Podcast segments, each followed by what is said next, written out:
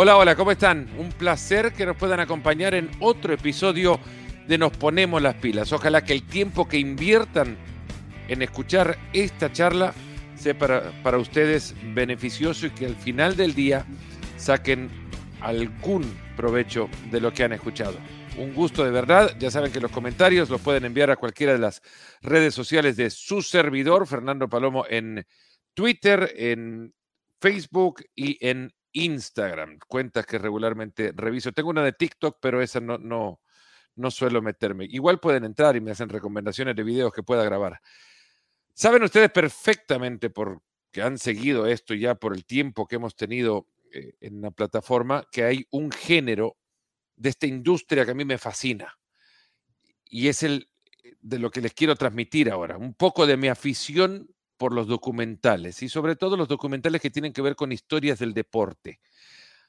Este 15 de diciembre en ESPN y en ESPN Deporte se va a estrenar La carrera infinita de Infinite Race, es la traducción literal del título de la, del documental, a cuyo director hemos invitado hoy para que nos cuente sobre su carrera y sobre esta carrera, de construir un documental que no me atrevo, Bernardo, a llamarlo un documental del deporte, es más un documental de la carrera humana. Bernardo Ruiz, ¿cómo estás? Muchas gracias por acompañarnos en este episodio. Hola Fernando, es un, es un gran gusto poder compartir esos momentos contigo. Gracias por la invitación.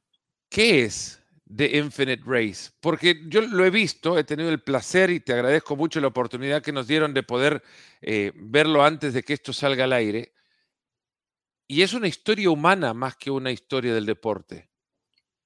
No, pues agradezco el, comentario. O sea, a final de cuentas, eh, este documental de Infinite Race se trata de, las carreras y la cultura tarahumara, que, son un grupo indígena del norte de México, del estado de Chihuahua, que tienen renombre de correr largas distancias, ultradistancias, eh, más allá de un simple maratón. Pero lo que intentamos abarcar un poco en, la película es, profundizar, intentamos a profundizar el por qué hay esa tradición de correr tanto. Y, también hablamos de, un tema quizás un poco incómodo, que, es a veces el choque cultural que hay entre corredores extranjeros que vienen de Estados Unidos, Europa, y, las maneras en que a veces hay unos choques culturales entre los corredores extranjeros y, los corredores indígenas.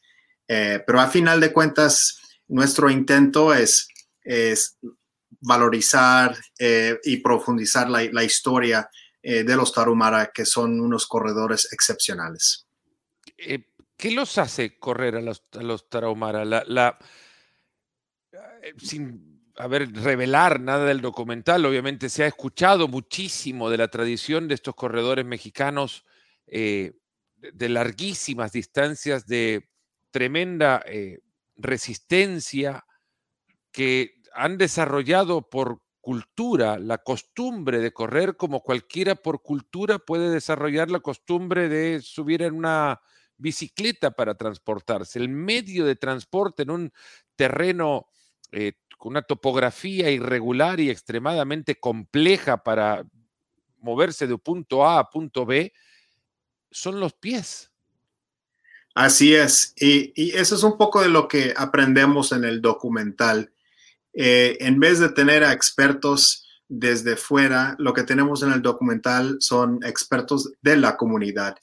Figuras como Irma Chávez, que es corredora, maestra y activista, o corredores como Silvino Cubésare, que, que es un corredor veterano, que ha viajado el, casi el, mundo entero en, eh, corriendo en carreras de larga distancia. Lo que aprendemos en la película es que esto viene de una tradición antigua, antes de la conquista de los españoles, eh, que, correr siempre ha sido, precisamente ha sido una forma de resistir. Y ahora las comunidades taromara, ellos mismos se dicen raramuri, viven en lugares eh, muy aislados, son lugares muy difíciles de acceder. De hecho, para nosotros como equipo de producción fue bastante difícil, puedo decir, llegar a esas comunidades en las barrancas, las famosas barrancas del cobre en Chihuahua. Eh, pero eh, viene, correr viene de una tradición muy antigua y es parte de una vida mm, cotidiana para esas comunidades. Yo como neoyorquino que me quedo eh, sentado muchos días en mi escritorio comiendo empanadas y tomando mi cafecito, obviamente no, no vivo de esa manera. En cambio, en la comunidad Raramuri, estar de pie, tener los pies ligeros, estar corriendo de un lado al otro, es parte de la vida cotidiana. ¿Cómo llegaron? ¿Cómo llegan a, la Sierra Urique? Eh, ¿Cómo se accede a ello? Obviamente, viajando de cualquier lado, ¿a cuál aeropuerto llegas primero y luego cómo se traslada uno hasta el, hasta el pueblo a donde eh, esta carrera toma lugar? Eh, yo fui con mi equipo varias veces, fuimos como cinco veces a esa hermosa sierra eh, tiene, he viajado por muchas zonas en México por parte de trabajo, por documentales, he viajado casi por toda la República Mexicana, eh, pero puedo decir que es uno de los lugares más bellos que, he conocido en, México y en el mundo. la sierra se llega desde el aeropuerto de Chihuahua y ahí se va manejando. llegar a Urique ya es un desafío para alguien, por un extranjero, pero las comunidades aisladas en zonas despobladas, eh, realmente ahí es donde eh, llegan los desafíos, porque uno tiene que ir eh, caminando a pie o a veces escalando en algunos casos. Y puedo decir que ahí aprendí que sí, realmente necesito hacer un ejercicio un poco más agresivo para, para hacer este tipo de trabajos. La verdad, valió la pena ah, hacer todo ese esfuerzo porque lo que mostramos en la película creo que es un mundo poco, poco visto, eh, por, personas desde fuera. son lugares realmente bellos y aparte vemos un poco de las tradiciones antiguas.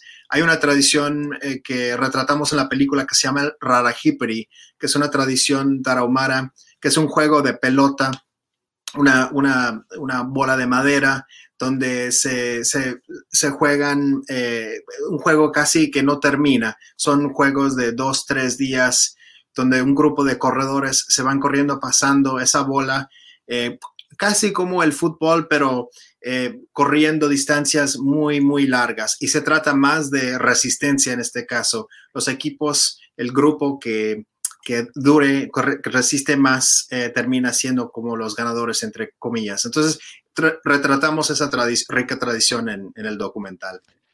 Bernardo, la comunidad adopta correr como un estilo de vida.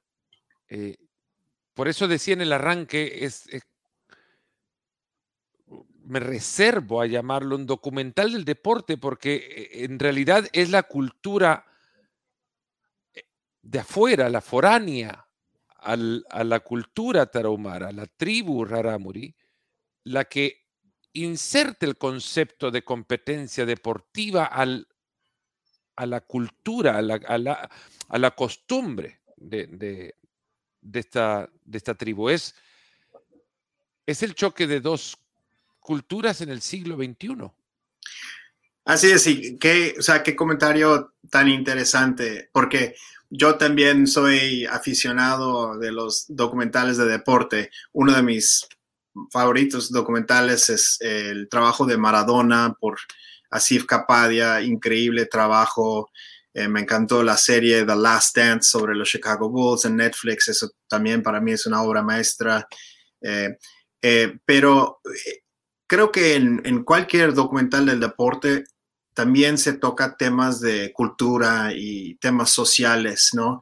Y aquí, aquí en este documental, en The Infinite Race, es un trabajo sobre una tradición y, un grupo de carreras no muy conocidas, pero aún así, eh, lo que nosotros retratamos es el corazón del atleta y también de una tradición. Entonces, yo sí lo veo como un documental de deporte, pero sí donde tocamos eh, otros temas que quizás un poco más complejos, pero a final de cuentas el corazón de la película es esa tradición de correr, de resistir, y creo que eso es lo que tiene en común todos los deportes. Sin corazón, ningún atleta puede vencer. Obviamente necesita técnica y otras cualidades para, ser eh, campeón y triunfador, pero sin corazón no se puede hacer nada. Entonces, lo que mostramos ahí es el, el de dónde viene este, ese corazón, esa pasión por, por correr. La referencia quizás a que esta es una, una forma de, de, esta tribu de, de, vivir su día a día. Ellos no caminan a los, a los lugares, ellos corren a los lugares. Y, y, el deporte es aquello que establece un marco de reglas eh, que conlleva a un grupo individuales o por equipo a respetarlas en función de una competencia. No sé si los eh, tarahumaras competían antes como tribus por ganar carreras. Muy buena pregunta. En las tradiciones antiguas, como mencioné, eh, el Rarajipri, que el, el juego de, bola, y, también las mujeres tienen otra carrera que se llama Arihueta, eh, que es parecido pero con, con palitos eh, sí er, había una cierta idea de competencia porque el pueblo ganador recibía premios. También hasta hay una tradición de, de apostar. Ajá. Y el, el, grupo ganador recibe eh, premios, sea ropa, sea comida, a veces hasta dinero. Sí había est esa tradición. En los últimos años, como mencionamos en la película y como demostramos, eh, muchos corredores tarahumara o rarámuri, como ellos se llaman, eh, entran a las carreras ultramaratones. En el, en el caso de la película, eh, filmamos una carrera de 80 kilómetros en la Barranca del Cobre y ahí sí hay reglas muy claras. O sea, hay, hay tiempos, hay un curso, hay ganadores y hay perdedores. Y este, esto también ha sido parte de de, cómo han cambiado las cosas en los últimos años, que muchos rarámuri, corredores de, la cultura tarahumara, han estado compitiendo en esas ultramaratones. ¿Entenderías por qué, Bernardo, no hay corredores tarahumara así como los hay en las sierras de, de Kenia, por ejemplo, y de la que proviene la inmensa mayoría de grandes corredores de los últimos 50 años? ¿Por qué México no ha logrado aprovechar el talento innato eh, y la construcción atlética por costumbre de ya deportistas que socialmente conviven como el deporte con una, como, como una necesidad? ¿O por qué los tarahumaras no se han inclinado por la competencia, digamos, quiero llamarla tradicional, cuando no puede ser nada más nuevo que, que, que, lo que nosotros creemos como deporte tradicional si lo comparamos con las carreras de una tribu como los Rarámuri. Claro, eh, eh, otra vez muy buena pregunta. Yo creo que sí hay una generación nueva de corredores eh, tarumara que sí tienen ojo a competencias más grandes y, y este, a competencias de, de otro nivel. Yo creo que también hay, hay cuestión de infraestructura ahí. Eh, no ha habido como una inversión eh, en desarrollar talento, en manejar eh, esos corredores, ayudarles a, buscar competencias y creo que se, requiere esto. Desafortunadamente, Chihuahua es una zona con mu muchos, muchas regiones de pobreza eh, sabemos que hay una presencia triste del crimen organizado ahí, también por su cercanía a la frontera con Estados Unidos. Entonces, se requiere otro tipo de infraestructura, inversión para apoyar a esos corredores y creo que si alguien se, se llegara a, este, a hacer esto, creo que podríamos ver eh, corredores que podrían competir al, al, nivel internacional. Una historia nada más que encontré en... Eh podrá haber otros representantes de, de la sierra de, de, Urique en el historial deportivo de México, pero uno de los primeros medallistas de México en Juegos Centroamericanos y del Caribe fue un tarahumara, Tomás Zafiro, que ganó los 10.000 metros de los primeros Juegos Centroamericanos en 1926. Es como que México entendía que existía esta población que era parte de, su territorio y en consecuencia por su tradición salieron a buscar y dijeron, bueno, ¿qué es lo que tenemos que presentar? Un equipo de, eh, atlético en competencias de larga duración, de larga distancia. ¿Quiénes corren más en México? Los tarahumaras lo fueron a buscar y descalzo corrió Tomás Zafiro, estos 10.000 metros en México 1926 y ganó una medalla de oro, pero luego de eso intentos han quedado, creo, y entendiendo un poco por, por haber visto tu documental, que la tradición no quiere intoxicarse del, de las novedades de la cultura, entre comillas, occidental. Qué, qué, fascinante historia la de esa de, de 26, ¿no? De, de este corredor. Eh, igual se podría hacer una película de ficción sobre esto, seguro. Hay, hay esas historias fascinantes en la Yo historia. te puedo dar ideas, ideas, Bernardo. Tú, que tienes la mente y te puedes imaginar un documental. A mí me fascinan, creo que tengo 200 ideas de grandes documentales que a mí me encantaría ver. No lo dudo, no lo dudo. Eso es precisamente lo rico del mundo de deportes, o sea, porque hay, hay, hay drama, hay, hay historias, eh, está, está la historia, o sea, hay, hay no, sobra material, to totalmente de acuerdo.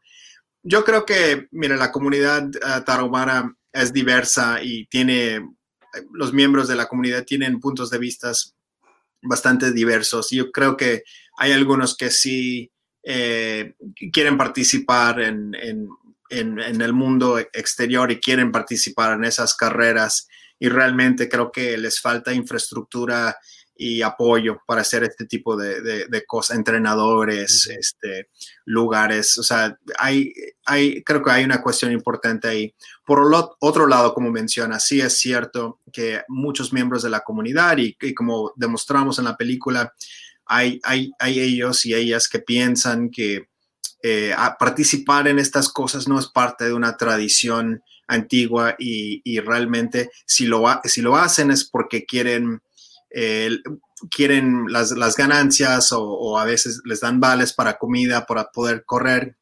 Entonces lo hacen por necesidad más que por un deseo de, de, de, de, participar en los deportes. Entonces yo creo que ahí sí hay una tensión en la comunidad entre esos dos lados.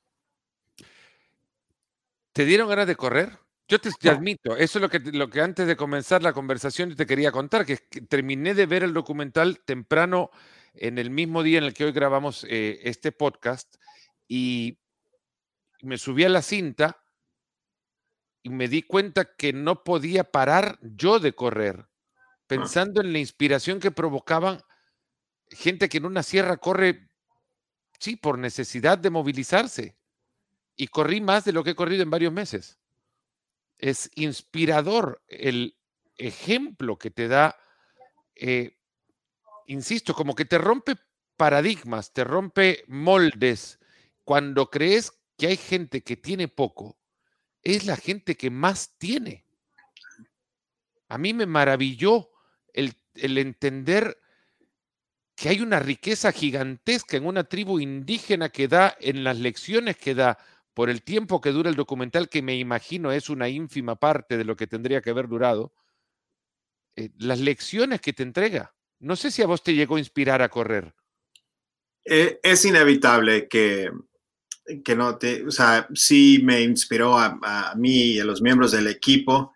Yo soy flojo por naturaleza, eh, por eso eh, me encanta estar detrás de la cámara, porque muchas veces puedo estar sentado detrás de la cámara.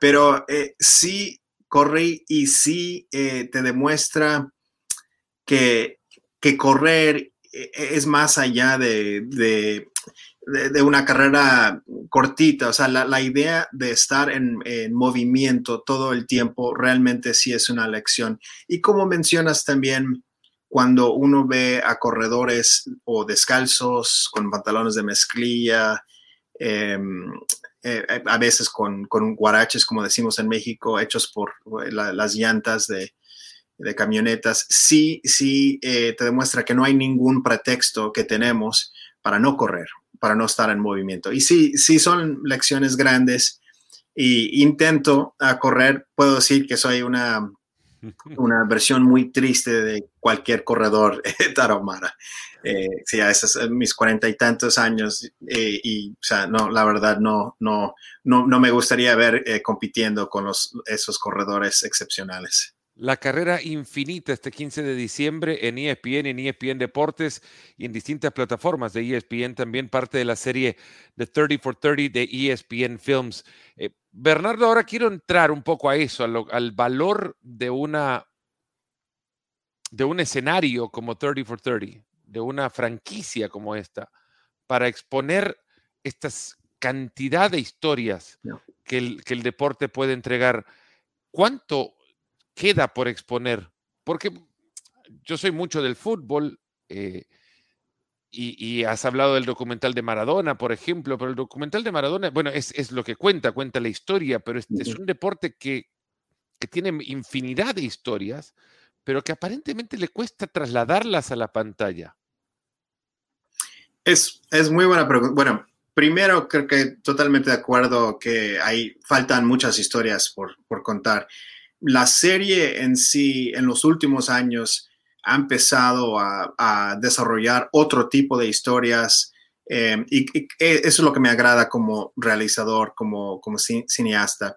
He trabajado, hace como 10 años hice un documental sobre Roberto Clemente. Ahí te quería preguntar también sobre esa experiencia. Eh, y, y en, eh, ahora estoy ayudando, en, estoy produciendo un documental sobre el boxeo, sobre dos grandes de, del boxeo hispano en Estados Unidos. Eh, pero lo que, lo que veo en, en 30 for 30 hay, hay oportunidades para hacer otro tipo de, de trabajo eh, con mucha investigación y también eh, buscando temas que, que, a lo mejor no son muy conocidos e intentando hacer algo nuevo, ojalá fresco, ¿no? Eso es lo que intentamos hacer en esta serie. Y creo que tu pregunta es muy clave porque para hacer documentales se requiere de acceso a pietaje y eso siempre es es nuestro desafío, ¿no? Grande, porque como dices, sí, en fútbol hay, sobran las historias, pero requiere un, un, testimonio de un participante que lo ha vivido en carne propia, ojalá alguien que, que puede hablar de, de, forma clara y dramática sobre esa situación, pietaje o acceso a un, un evento. Y muchas veces eh, es un como sabes, es una pelea de derechos, ¿no? De conseguir esos derechos del material, más si la persona es, es reconocido al nivel mundial. Eh, siempre esto, hay una batalla de, de, conseguir esos derechos y eh, esto a veces desafortunadamente cuesta un montón de, de un presupuesto. Entonces, eso también siempre es un factor de, de por qué algunas películas se pueden realizar y otros no. Creo que hay dos o tres películas ahí que muchos han querido hacer, pero por cuestión de derechos eh, no se puede tocar. ¿Cuál, te, cuál sería el, el, la plataforma desde la que, se, desde la que parte el, eh, el concepto de 30 for 30? Eh, empieza la serie por el aniversario de ESPN, el del 30 aniversario de ESPN y comisionaron a 30 películas documentales originales sobre el deporte, cada uno hecho por un director. Eh, en aquel entonces eran directores de renombre del mundo documental, cada uno tocando eh, una historia deportiva distinta, pero con el toque del director. La serie se hizo, esas primeras 30 películas se hicieron tan populares que los ejecutivos decidieron, ok, vamos a seguir produciendo documentales porque el apetito desde el, del, del, de los espectadores está ahí, el público está ahí. Entonces, de ahí empieza y surge eh, esta serie y hasta la fecha no, no ha parado, ¿no? Que, como bien sabes, este, el apetito de, del público eh, pues sobre todo más en, estos momentos de pandemia, cuando muchos estamos encerrados en casa, lo que hacemos es, este, vemos mucho cine, mucha televisión. Eh, hay tantos caminos que tomar ahora, pero quiero regresar a lo que antes hablabas de tu experiencia trabajando en la historia de Roberto Clemente, un ícono del, del béisbol, un ícono hispano del béisbol en los Estados Unidos. ¿Qué aprendiste de él contando su historia en el 2008? Mira, este fue una experiencia única para mí. Eh, de hecho, eso, eso fue hace 12 años. Hice un trabajo para la televisión pública.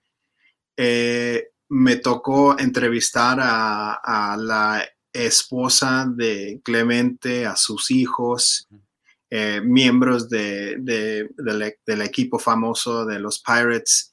Em, también ahí fue un, como realizador, fue un aprendizaje eh, importante y quizás duro para hacer este tipo de cine. Yo quería como seis minutos de pietaje eh, de Major League Baseball y creo que tuvimos que recaudar 150 mil dólares para esos seis minutos y seis. Bueno, no, te, metas entonces a hacer uno con la FIFA porque... sí, y, eso, en, eso fue hace 12 años, ¿no? Eh, imagina ahora cómo están los precios, como mencionas, FIFA o eh, NFL o... eso realmente es el desafío que uno, uno encuentra cuando intenta hacer estas historias. Es la cuestión de derechos, eh, cuestión de derechos es, es, es, fundamental. Hablabas de Last Dance. ¿Cuál fue la gran, eh, el gran mérito desde un cineasta, desde la mirada de un cineasta de, de, Last Dance, para, desde la mirada de un aficionado que bueno, lo vio de nuevo, pero desde una mirada profesional para tratar de encontrar historias periodísticas que surgieran de ahí, que quizás antes no, no se habían expuesto, de, esa manera, pero un aficionado y de esa época sobre todo fue una visita al, a una hemeroteca, ¿no? Al pasado. Era, era para mí visitar lo que, bueno, terminó por construir la afición por el fútbol. Pero un cineasta, ¿qué le vio a Last Dance? Para que me digas que fue maravilloso. Eso que, que mencionas de la hemeroteca, el archivo que hay, eh, eh, para, para alguien que hace, realiza documentales, eso es como llegar a, al baúl de oro, ¿no? Eh, eh, el hecho de tener horas y horas de material, aparte muy bien grabado, con excelente calidad de material, tener acceso a esto y la oportunidad de profundizar. Creo que lo interesante ahí son la, la tensión entre la gerencia y los jugadores, eh, la, tensión entre, entre los jugadores. Creo que eso es fascinante. E, esa es una vista que generalmente como espectadores de, de básquetbol o otros deportes no tenemos. O sea, podemos hablar de, esas tensiones, pero lo que los cineastas, los productores de este, esta serie pudieron hacer es darnos como acceso a esto. Y creo que eso, eso realmente es, es algo especial. Cuando tienes acceso a este material tan, tan rico, te ayuda a profundizar esto y, narrar eh, desde adentro, ¿no? Que es como el deseo de, todos los cineastas. ¿A qué llegas primero? ¿Al, ¿A la lata de cine? ¿A la lata con el material y con la película o a la historia? Eh, eso eh, depende de, cualquier proyecto. Conozco, tengo, tengo ah, buenos amigos que, también hacen, sufren en, la misma industria mía y eh, hay, hay trabajos que se han hecho eh, a través de, encontrar una caja de material y desde ahí se arma. Es como ser chef y encontrar los ingredientes y decidir, ok, voy a hacer este plato con los ingredientes que tengo. Otros, eh, obviamente, cuando escribes la historia y sabes la historia, escribes la historia y vas y buscas eh, por el material. Y eso es más un trabajo eh, de investigación, de ir y estar buscando en muchos lados y a veces estar buscando en lugares eh, no, no, o sea, no muy conocidos o lugares distintos para encontrar material. Muchas veces fans, los mismos fans, los aficionados, tienen material de, o fotos, y a veces eso es eh, más interesante que, el material que tienen los archivos grandes, ¿no? Y más barato. sí. Algunas veces, otras veces no, pero yo para, para mí como cineasta lo, interesante es encontrar algo que nunca se ha visto, algo diferente, algo, algo que represente una nueva mirada hacia una historia conocida. ¿Cuál es tu...? Es lo que me gustó del documental de Maradona, de Asif Kapade. Yo desconocía ese capítulo eh, de, Italia, pero con, eh, había tanto detalle ahí de ese capítulo, se me hacía como algo, eh, aprendí algo. Y, creo que eso es lo que puede ofrecer un buen documental, demostrarte quizá un mundo que conoces, pero de otro lado, una mirada fresca. Y todo contado a partir de, material histórico. Así es.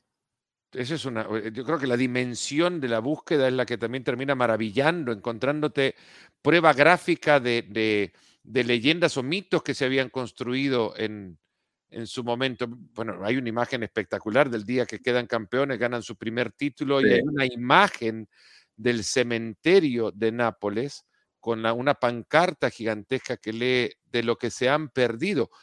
De aquello había escuchado historias, pero no había visto nunca una imagen que me contara. Sí. La, que me mostrara la pancarta en sí en el cementerio. Sí. Eh, eh, Asif Kapadia eh, es como yo, yo lo veo como uno de los eh, mi maestro, mis maestros de, en, cuanto a este tipo de documental de archivo. Su trabajo de Senna es excepcional, de, sobre Ayrton Senna, el, el, Sí. Eh, él, es un maestro en este tipo de documentales de, archivo. ¿Qué historia soñás? ¿Con qué historia, qué, historia quisieras contar? Eh, mira, me, interesa mucho el boxeo y, creo que ahí, eh, hablando de, pietaje, creo que hay, hay historias de los noventas. Hay, no puedo hablar mucho sobre uno que estoy desarrollando, pero es un contexto que, encuentro muy, muy interesante. El boxeo obviamente es, es, fascinante porque las peleas realmente no duran mucho tiempo es, todo lo que, todo el entorno, todo lo que va alrededor de las peleas. Eh, los personajes, el, mundo del boxeo. Obviamente el, boxeo es muy retratado en el cine, eh, pero eh, creo que ahí, sí, buscando y teniendo un buen material de archivo se, se, puede hacer, creo que quisiera hacer algo interesante ahí. interesante ha sido lo que has producido ahora y la, la capacidad de contar, de reflejar tantas historias eh, que de verdad, eh, primero visibilizan a una tribu como los tarahumaras y, y luego te dejan también con lo que antes decía, la sensación de que hay una infinita riqueza en la cultura detrás de estas carreras, de Infinite Race, en, en ESPN en ESPN Deportes desde el 15 de diciembre, una producción de 30 for 30 Films, dirigida por Bernardo Ruiz. Muchísimas gracias, Bernardo, por habernos acompañado en este Nos Ponemos las Pilas. Al contrario, Fernando, ha sido una plática muy rica. Uno quisiera que todas las entrevistas fueran así y, ojalá podamos hablar más eh, sobre documental y, realmente es un gusto poder este, hacer un trabajo así, como mencionas, que no un documental muy típico de, sobre el deporte, pero también que demuestra creo que algo poco visto y, eso es, eh, creo que hay mucho que aprender y, ver eh, en esa historia sobre los corredores Taromara. Yo te dije, tengo 200 ideas, podemos empezar a, reunirnos cuando quieras. Tú me decís cuáles son las que sirven, cuáles son las que no, cuáles pueden durar cinco minutos, cuáles ni siquiera te llegan a cinco segundos, pero son, son historias que a mí me encantaría ver reflejadas en, una pantalla para que la gente las conociera, pero desde la dimensión de una producción que, de nuevo, ponga en, el mismo plano dos fascinaciones, el, cine y el deporte, que, si pudiera vivir permanentemente en Chariots of Fire, Ándale. sería feliz. Todos los años tuviese un, un carros de fuego, yo sería, pero lo veo todos los años, una vez nada más. Sí. Eh, esperando que aparezca otra versión de una película de, semejante dimensión. Gracias, Bernardo. A ustedes también por habernos acompañado en este nuevo episodio de Nos Ponemos las Pilas. Se cuidan mucho. Hasta el próximo. Gracias. Muchas gracias, Fernando.